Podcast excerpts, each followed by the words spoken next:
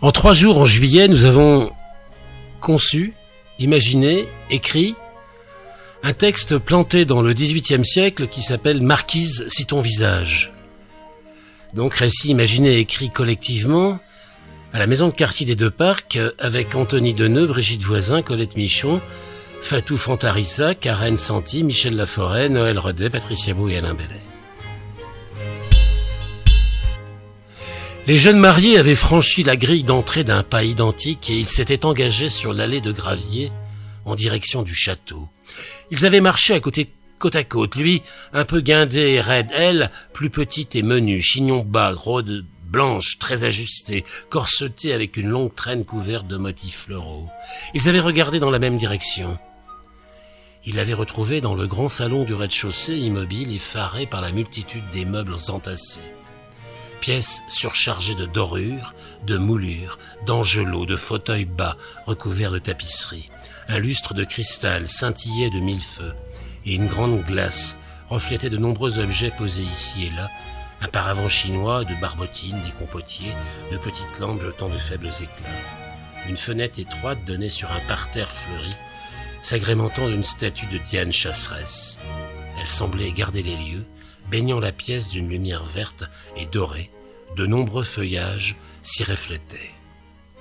La marquise de Pompadour scrutait l'horizon inquiète, son regard se posait au bout de la perspective de son vaste jardin. Elle craignait l'arrivée d'hommes de main de la reine, Marie Lesinska, l'épouse de Louis XV, celle qui l'avait poussée en disgrâce. La marquise apercevait quelques ombres qui semblaient des silhouettes que l'on ne distinguait pas clairement.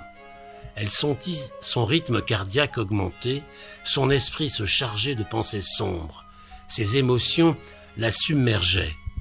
Ses visions n'étaient-elles que des illusions. À Champ, la Pompadour découvrit la laiterie par hasard, en s'aventurant aux alentours. Lieu un peu caché, au regard sombre, froid et austère. Plusieurs pièces en enfilade, remplies de seaux, bidons, louches et crémeuses, attendaient l'arrivée du lait frais. Et soudain, une odeur acide un peu écœurante remplit l'air. La ferme du château bruissait de mille bruits. Beuglement des vaches avant la traite, chevaux piaffant dans les écuries. Le poulailler était en émoi devant cette belle dame aux si beaux atours. Il ne connaissait que les filles de ferme, épaisses, lourdes, aux mains rouges, abîmées par des lessives répétées un pigeonnier s'élevait au centre de la cour pavée et les volatiles allaient et venaient, affairés. Plus tard, paré de sa robe de mariée, aux multiples plis joliment rassemblés pour former des nœuds de satin rose poudré, la marquise ajusta sa traîne à la lueur des chandeliers. Seule avec le clair-obscur complice, sa traîne doublée renfermait une cachette secrète. Nombre de missives auraient été dissimulées dans bien d'autres parties de ces robes merveilleusement mises en scène. Devinez Où? Devinez pour qui? L'aventure en avait tenté plus d'un. Rappelez-vous la lettre de Casanova retrouvée dans la serre embrumée de souvenirs. Les citrouilles recevaient les confidences amoureuses, les fraisiers s'acoquinaient aux roses trémières pour servir des jeux de séduction, le miroir couvert de masques oubliés reflétait des histoires sans fin. Ce soir-là, le lieu de rendez-vous était caché entre les falbalas de soie brochée, dissimulées sous sa robe. Dévoilez, découvrez la couleur du jupon. Un tulle bouillonnant de soie lilas. Suivez le chemin menant au jardin anglais, car en cette saison, les herbes folles jouent à cache-cache avec les dahlias mauves, les roses anglaises si odorantes, sensuelles et accueillantes. L'heure tardive nous rapprochait de la fenêtre. La marquise guettait la venue de son invité.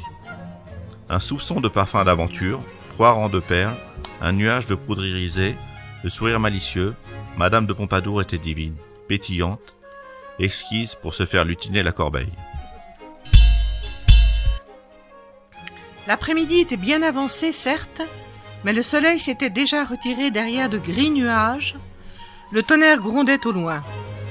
À travers la grande baie vitrée, on apercevait le vieux chêne de la cour, avec ses branches dénudées en cette saison automnale.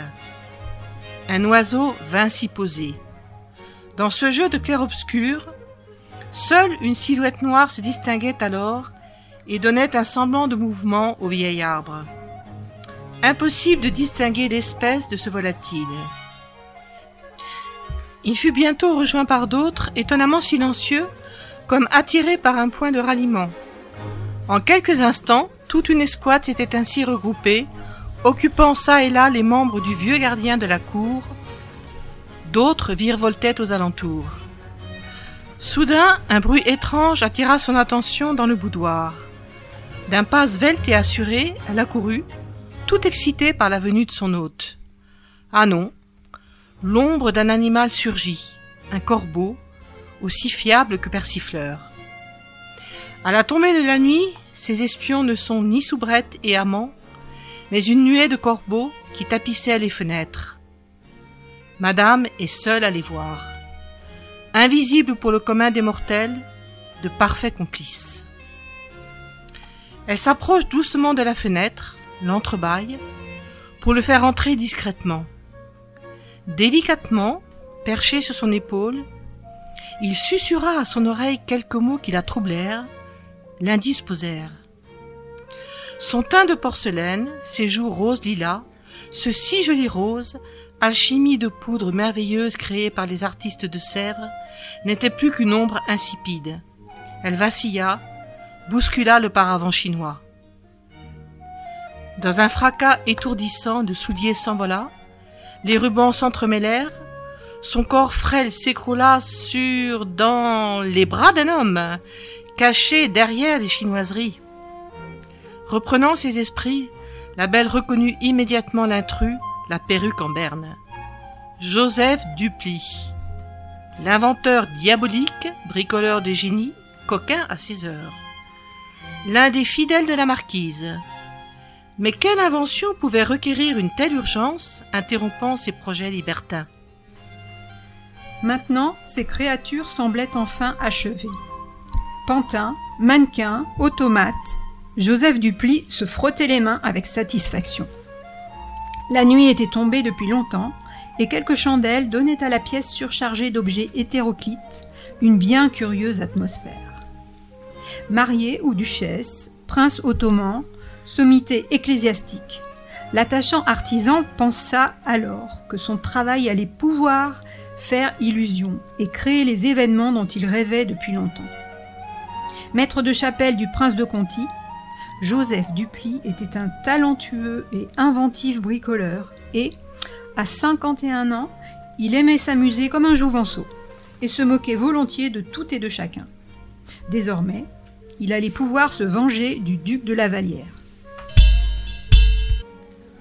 Ce duc l'avait fait chasser par ses valets, l'accusant de vol et de mille félonies. Ces gens l'avaient bastonné en pleine rue de Paris, et le pauvre Joseph avait échappé au pire grâce au talent d'un, au talent d'un tisserand qu'il avait caché dans son échoppe. Depuis lors, il avait imaginé sa vengeance comme une sorte d'opéra où la magie conduirait le triste cire de la Vallière à la folie. Des automates vengeurs étrangleraient le duc un jour de carnaval. Hélas, cet amoureux de la création concrète écrivait régulièrement des poésies en et, comme effréné ou fricassé, âgé ou gros bébé, pétrifié ou adulé, sa voyelle préférée. Un mariage récent l'avait interpellé. La mariée hésitait. Allait-il passer sa vie à aimer? Il avait descendu une bouteille à grande goulée et aurait peut-être un jour à le regretter. Il avait revêtu son beau costume grisé.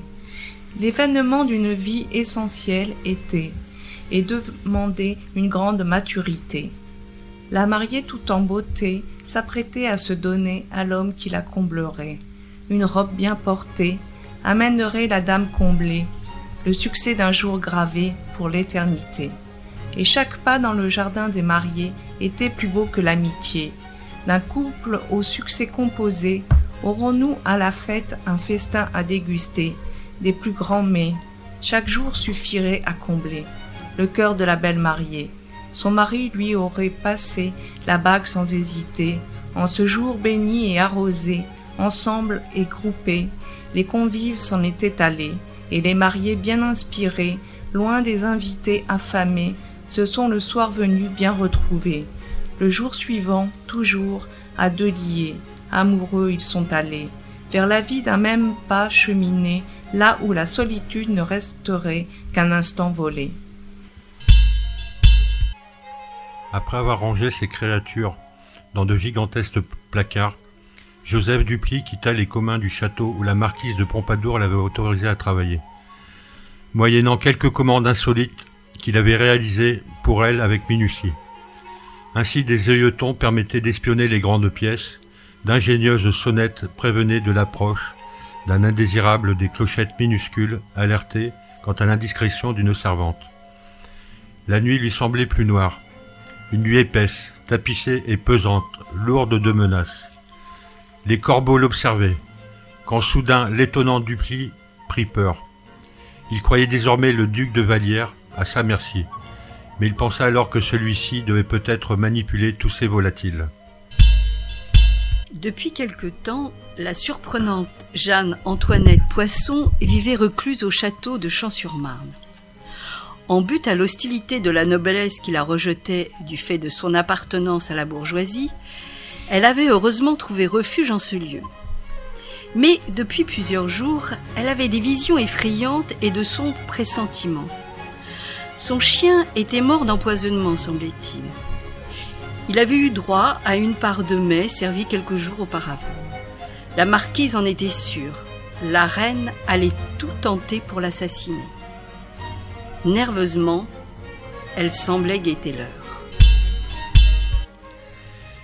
L'église trapue sans grâce, peu accueillante, qui avait reçu les vœux des jeunes époux, était ouverte et sentait l'encens et l'encaustique. Une unique cloche en son grave sonne toujours avec constance chaque nouvelle heure. Le presbytère lui fait face. Un escalier étroit, en bois brut, monte au premier étage. Quelques pièces pauvrement meublées s'alignaient sagement. En soutane noire et chapeau rond, le curé Armand Dupli vivait dans la plus jolie sans confort.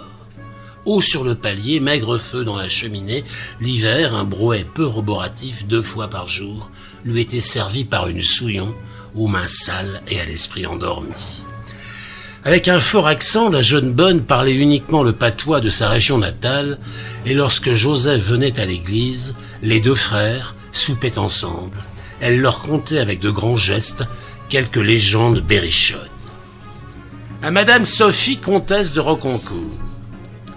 Il me serait agréable de vous entretenir d'un événement fabuleux. Pourriez-vous me rencontrer demain après-midi avant votre salon de cinq heures de relevé? Je passerai par la petite porte cochère de votre hôtel particulier qu'à ma venue ne doit éveiller aucun commentaire, aucun persiflage. Comme vous le savez, et pour vous éclairer sur ma requête un peu précipitée, je marie ma jeune fille très prochainement et je dois vous informer d'un nouvel événement. Fabuleux était l'adjectif employé au début de la présente. Il me semble qu'une réflexion commune changera l'élan d'un mot disgracieux car, par trop à la mode, je ne peux vous en dire plus ici, ceci donnerait trop à voir aux curieux, vous verrez, les mystères du monde nous charmeront par leur complexité et leur ingéniosité. Une seule chose à offrir à vos sentiments bienveillants, le blanc risque de se métamorphoser en noir. Serviteur, chère comtesse, à demain, signé baron Alphonse Lambert, de Beau. La comtesse Sophie de Rocancourt attendait sa femme de chambre, et celle-ci tardait à arriver. Elle regarda la pendule juste au moment où sonnaient trois heures. Elle soupira. Ah vraiment, cette jeune étourdie est insupportable. Trois heures déjà, et elle était loin d'être prête pour recevoir ses invités du salon littéraire. Elle regarda sa tenue, déposée soigneusement sur la méridienne. Ah, ce satin est vraiment magnifique, et cette dentelle, avec tous ses ruchers, est d'une beauté. Elle savait qu'elle allait faire pâlir d'envie la Dérignac et la Dumonsard avec cette si élégante toilette. Ces péronnelles allaient chacune à leur tour étrier leurs voisines, pérorer et surtout persifler comme de bien entendu. Elle regarda par la fenêtre et admira ces jardins, si bien agencés, où les oiseaux piaillaient et roucoulaient. Alphonsine arriva enfin, portant la perruque qu'elle avait savamment apprêtée. Allez, Alphonsine, hâtez-vous. Vous voyez bien que l'heure tourne, et le baron de Beauséjour arrive dans peu de temps. Sophie de Rocancourt était d'un naturel sec et cassant. Une fois sa robe enfilée et lacée, la marquise admira à nouveau sa tenue et son reflet dans le miroir. La robe était parfaite, ce bleu profond était splendide, et la perruque d'une hauteur quasi vertigineuse. Encore un motif de jalousie qui la fit sourire. Elle se poudra, souligna ses lèvres d'un beau rouge carmin, tout en se préparant mentalement. Très fier de lui, le baron Alphonse Lambert de Beauséjour minaudait dans son salon de musique. Mon affection pour la comtesse de Rocancourt prend une ampleur inimaginable. Pour faire partie de ses préférés, je me vautre dans toutes ses fantaisies et m'amuse à des effets de plume. Ce gentilhomme respecté et de grande renommée concoctait chaque jeudi du mois une intrigue à faire tomber en pamoison toutes les dames de la cour.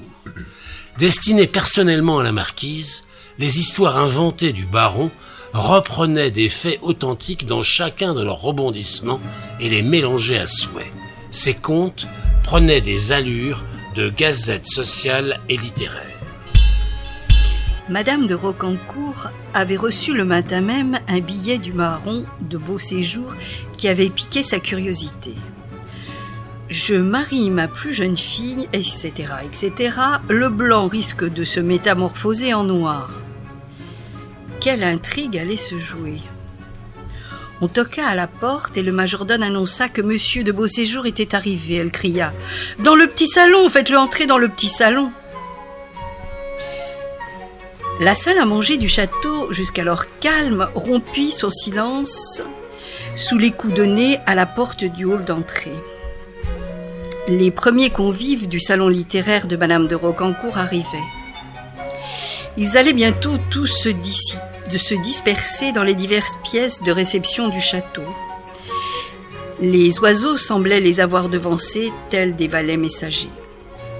Alphonsine allait devoir accueillir ses convives du jour, les soulager de leurs tricornes, cap et manteau et les mener jusqu'à madame.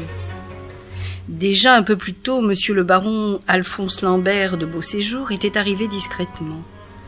La cuisinière et ses commis n'avaient pas chômé depuis tôt ce matin-là en vue de restaurer ce plus, ce plus ou moins beau monde. Madame allait de nouveau permettre des rencontres, des échanges plus ou moins fondés, du persiflage en veux-tu en voilà. Le grand salon allait piailler bien plus que ces oiseaux silencieux du dehors. Malgré les allées-venues, ceci restait toujours bien calme. Était-ce de mauvais ou de bon augure? Comtesse, quel bonheur de vous revoir. Mais vous, m'avez intrigué, mon ami. Prenez place sur ce petit fauteuil vert. L'un de vos préférés. Et faites-moi oublier mes longues matinées d'ennui domestique. Vous, vous, me parliez de métamorphose La chrysalide va-t-elle devenir papillon ou mourir dans son beau cocon blanc? Comme c'est charmant, comtesse, rétorqua le baron Lambert de Beau Séjour, ravi de plaire. Le papillon va bien s'envoler, mais hélas, d'un vol éphémère, bien que trop naturel. Baron continuait. Pourquoi hélas, associé à un propos bien que trop naturel? Les mariages de coutume possèdent cette ambivalence de naturel et d'arrangé. Si fait comtesse, c'est de cet arrangement qui me fait souci. Monsieur de Lavalière, futur époux de ma fille, serait en danger de mort, m'aurait-on confié. Monsieur, un homme de cet âge si avancé et toujours en danger de mort, les soixante ans passés, et c'est un bienfait d'être veuve, jeune et riche. Ne soyez pas dans ces propos. Quelques méchancetés de ma part. Parmi mes meilleures amies, les plus amusantes et les plus instruites, le sont par un prématuré. Le mariage ennuie, ride et agace le plus souvent. Et vous aussi aujourd'hui, baron, revenez avec une histoire plus excitante. La comtesse de Rocancourt raccompagna le baron à la porte du salon avec une fausse décontraction. Dès que le baron fut parti, Madame de Rocancourt s'éventa longuement. Il lui fallait digérer la nouvelle et se préparer à affronter les péronnelles, les grandes phrases de Monsieur de Diderot, l'autorité du duc de la Vallière. Elle entra dans le grand salon où elle aperçut une femme inconnue à l'allure précieuse et élégante. La Dérignac portait toujours sa mouche au menton et la Dumansard sa perruque ridicule. Les esprits éclairés dévissaient de l'émancipation des femmes, de la galanterie, des étoffes si chères.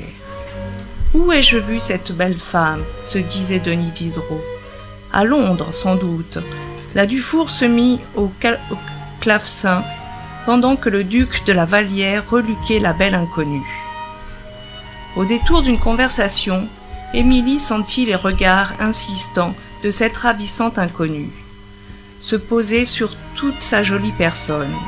N'étant pas insensible à son charme, la future mariée usa d'un stratagème dont les dames de la cour faisaient usage, le dialogue de l'éventail.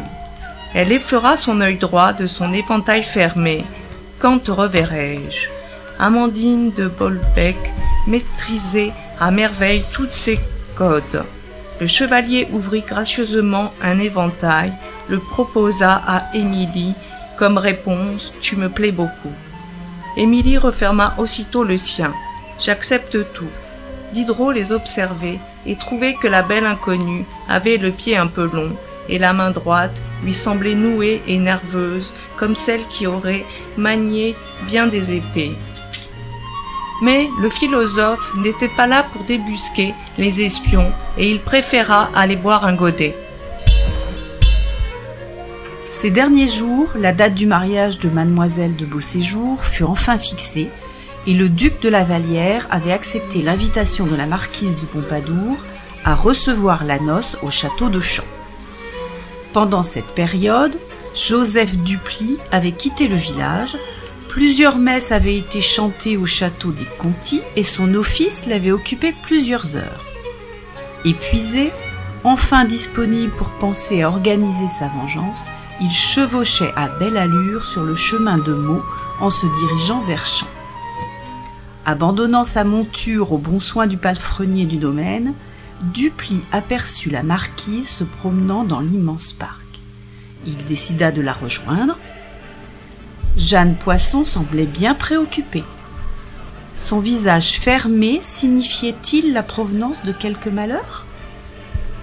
Bonjour, belle amie, vous semblez bien nuageuse. Rien de fâcheux, j'espère. Ne vous inquiétez pas, ami Dupli. Une bien trop longue solitude conduit souvent à des humeurs cafardeuses. Je vous avoue que je m'inquiète de plus en plus. On me laisse encore en vie et j'ignore bien le sens de tout ceci. Ma disgrâce ne sert à rien puisque notre souverain prétend m'aimer encore. Joseph Dupli prit le bras de la marquise avec tendresse et avec une certaine malice, il grinça. Pour vous distraire, je vais vous présenter ce qui m'a coûté presque une année de labeur. Revenus tous deux au château, ils gagnèrent les appentis des communs où Dupli avait remisé ses créatures. En quelques minutes, Jeanne Poisson se trouvait face à quatre étonnantes mécaniques vêtues avec goût et délicatesse. Oh, elles avancent vers moi, leurs bras bougent, les lèvres vermeilles semblent murmurer. Et pourquoi ces créations bien étranges, monsieur Dupli Mes créatures vont me venger, madame la marquise venger mon honneur et rabattre le caquet d'un prétentieux. Me donneriez-vous son nom, mon ami? Je vous fais confiance, marquise. Le duc de Lavallière va bientôt trépasser, juste après ses noces. Je libère ainsi une jouvencelle d'une affreuse promesse. Elle sera libre, veuve et riche. Les joues de la marquise avaient retrouvé leur éclat rosé, poussée par son désir de vivre. La mouche en forme de cœur sous son œil pétillant jouait à nouveau son rôle. Décidément, la marquise était de ces femmes irrésistibles, incandescentes, rien ni personne ne pourrait lui résister. Interrogeant du regard son complice, il lui confessa les plans d'une vengeance assumée, minutieusement préparée. Aussi charmeuse que soupçonneuse, la marquise se précipita vers une serrure savamment sculptée, façonnée de volutes et d'arabesques. Son index, délicat appuya sur une miniature qui, au demeurant, servait d'agrément. Soudain, une porte en trompe-l'œil s'ouvrit sur un escalier dérobé. Personne, non, personne n'espionnait la friponne. Monsieur de la Vallière et mademoiselle Émilie de Beauséjour s'unirent dans la petite église de Champs, à deux pas du château. Le curé rondouillard expédia la messe à toute vitesse, salivant par avance à l'idée du somptueux souper prévu dans la soirée. La très jeune mariée et son vieux mari parcoururent à pied les quelques mètres qui les séparaient de l'entrée du domaine. Partout des fleurs aux couleurs vives, des bouquets printaniers, des rubans, des falbalas. La noce suivait, joyeuse et sautillante. Arrivés devant le perron, ils furent accueillis par la marquise de Pompadour, vêtue avec grâce, très beauté. Elle se pencha vers la jeune femme et l'embrassa chaleureusement. Monsieur le duc de la Vallière s'inclina avec difficulté et effleura la main gantée de la marquise. Ils furent introduits dans le grand salon d'apparat, scintillant de mille feux, pour un apéritif et une mise en bouche exquise. Une nuée de corbeaux d'un noir de jet s'abattirent subitement sur le toit du presbytère. Un coup de sifflet strident les y avait attirés. Ils attendaient, agités et fébriles, l'apparition du maître, qui surgit sur le pas de la porte. Le visage chafouin, le curé les observa attentivement, les compta un à un, les nomma et les harangua dans une langue inconnue. Silencieux, figés, l'œil fixe, ils l'écoutèrent sans ciller. Un temps plus tard, les oiseaux prirent leur envol, d'un même élan, en direction du château. Laissant la noce, le duc de la Vallière traversa la cour du château et entra dans l'appentis des dépendances à la recherche de nouvelles bouteilles. Plongé dans ses pensées, il ne fit pas attention à de petites silhouettes frêles pénétrant furtivement dans la pièce par une fenêtre. Un sifflement bref et strident retentit au loin. L'appentis se remplit alors de bruissements d'ailes et de croassements. Des becs avaient actionné des mécanismes sur les automates qui s'étaient alors mis en mouvement en direction du duc et l'avaient lardé de coups de poignard, jusque-là savamment dissimulés sous le taffetas de leurs robes. En quelques minutes, l'appentis était redevenu calme, les oiseaux s'étaient de nouveau envolés. Les corbeaux revinrent au presbytère, leur mission accomplie, et se posèrent sur la pelouse. Sagement alignés, se lissant les plumes et bavardant à voix basse, ils reçurent de la main du maître une récompense, une bonne ration de grains dorés, craquant à souhait. Le bon vieux curé, si pressé de retrouver et compter ses corbeaux, n'avait pas remarqué que l'un d'eux peinait à se déplacer. La plume terne, l'œil moins vif, l'animal avait perdu de son panache. Alertée par un bruit de verre cassé, la marquise de Pompadour entra dans l'appentis. La lumière provenant d'un vasistas ouvert dessinait une masse sombre, abandonnée et immobile sur le sol de terre battue. Elle découvrit avec effroi le corps du pauvre duc de la Vallière, gisant dans son sang, parsemé de plumes noires et bleutées, collées sur ses dentelles de fête, souillées. Les robes de mariée des élégants mannequins, assagis à présent, se retrouvaient figées dans des poses suspendues. Devant le spectacle de cette danse macabre, la Pompadour sourit malicieusement. Elle était heureuse. Pour les funérailles officielles du pauvre descendant de la marquise de Montespan et du roi Soleil, Louis XV ne pourrait éviter de convier sa douce amie à la cérémonie. La fiction que vous venez d'entendre, Marquise si ton visage, a été écrite, imaginée et élaborée par un atelier d'écriture et d'image à la Maison des Deux Parcs à Noisiel. Autour de la table, Patricia, Anthony, Sylvie, Odette, Colette, Noëlla, Brigitte. Michel. Et Alain.